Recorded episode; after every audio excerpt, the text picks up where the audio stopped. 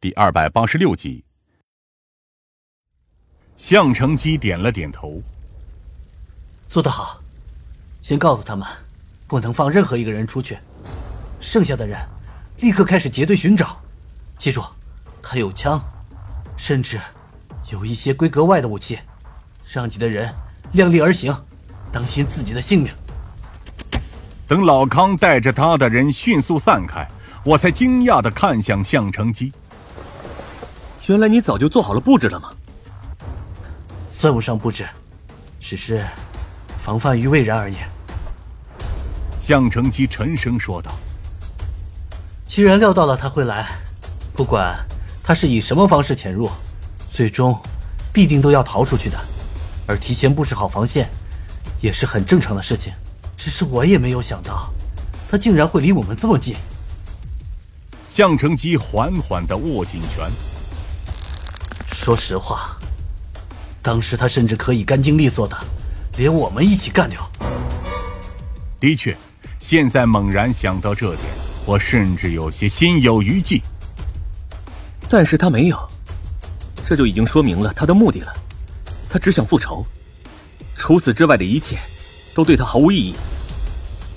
我和向成基也迅速加入了搜捕的队伍当中，每一个人都在高度警惕，屏息凝神。我注意到，向成基甚至保持着对讲机的待机。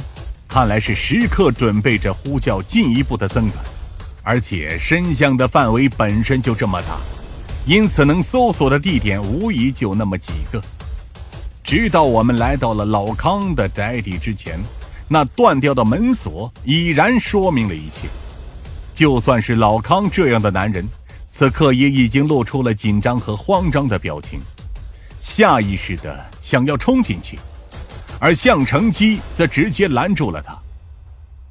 你这样进去，无疑就是去送死而已。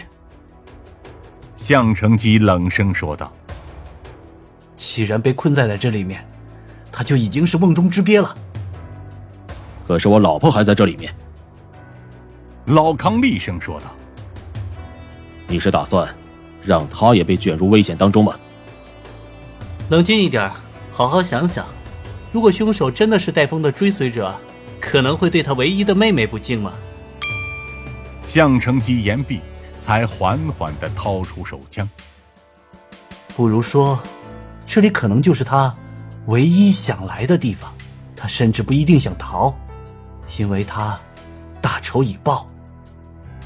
我明白项承基的意思，这样的凶手反而最为危险，因为他已经无牵无挂。唯一会做的事情，就是负隅顽抗到最后一刻为止。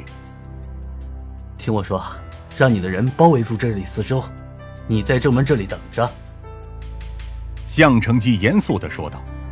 “让我们进去。”老康最终还是咬牙同意了我们的计划，只是他也不忘警告我们：“记住，如果我老婆出了什么事。”我是绝对不会放过你们的。项成基点了点头，随即才缓缓地拔出手枪，推门而入。我则是跟在他的身后，小心翼翼地前进。有限的空间当中，本来就处处充斥着危险，这方面我是没有类似的突击经验。不过这个时候，项成基倒是表现出了他国际刑警的一面。干练的警觉性以及动作都让我倍感安全。在手势的交流之下，我们已经来到了阁楼处，再往上便是楼梯。而就在这时，我们也已经听到了那快速逼近的脚步声。一发子弹瞬间便打在了向成基的前面，让他立刻压低了身体，而我则跟在他的后面，下意识的举枪打算射击。向成基却拦下了这一枪。反而大声喊道：“停手吧！不管你是谁，都已经没有可逃的地方了。”这种时候了，还要喊话？我一时间还没反应过来，但是前方的枪声确实停了下来，而同时，向成基的手势也在我身后对我比划着。我立刻便反应了过来，他是要我趁这个机会从另一边包抄上去。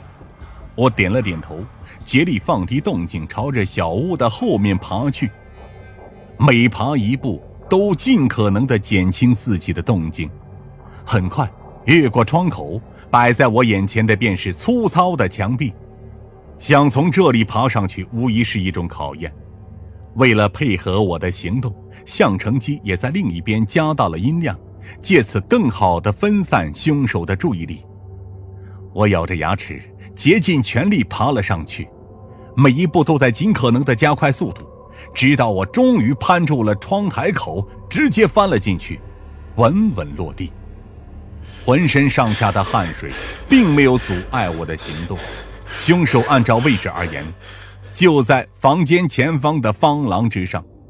只要穿过这里，我们便能彻底将凶手生擒。但就在这时，前方的黑暗当中，一双充满狂气的眼神却蓦然看向了我，让我本能的吓了一大跳。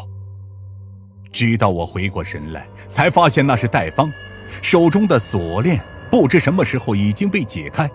尽管上面依旧满是伤痕，他凝视着我，视线中除了狂气之外，还有一丝淡淡的疑惑和恐惧。我则是立刻对着他做了个噤声的手势，让他不要出声。